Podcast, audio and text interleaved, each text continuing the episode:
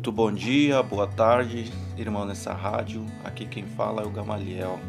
Vamos ler um versículo da Bíblia aqui, em Romanos 14, 17, e diz assim: Porque o reino de Deus não é comida nem bebida, mas justiça, paz e alegria no Espírito Santo.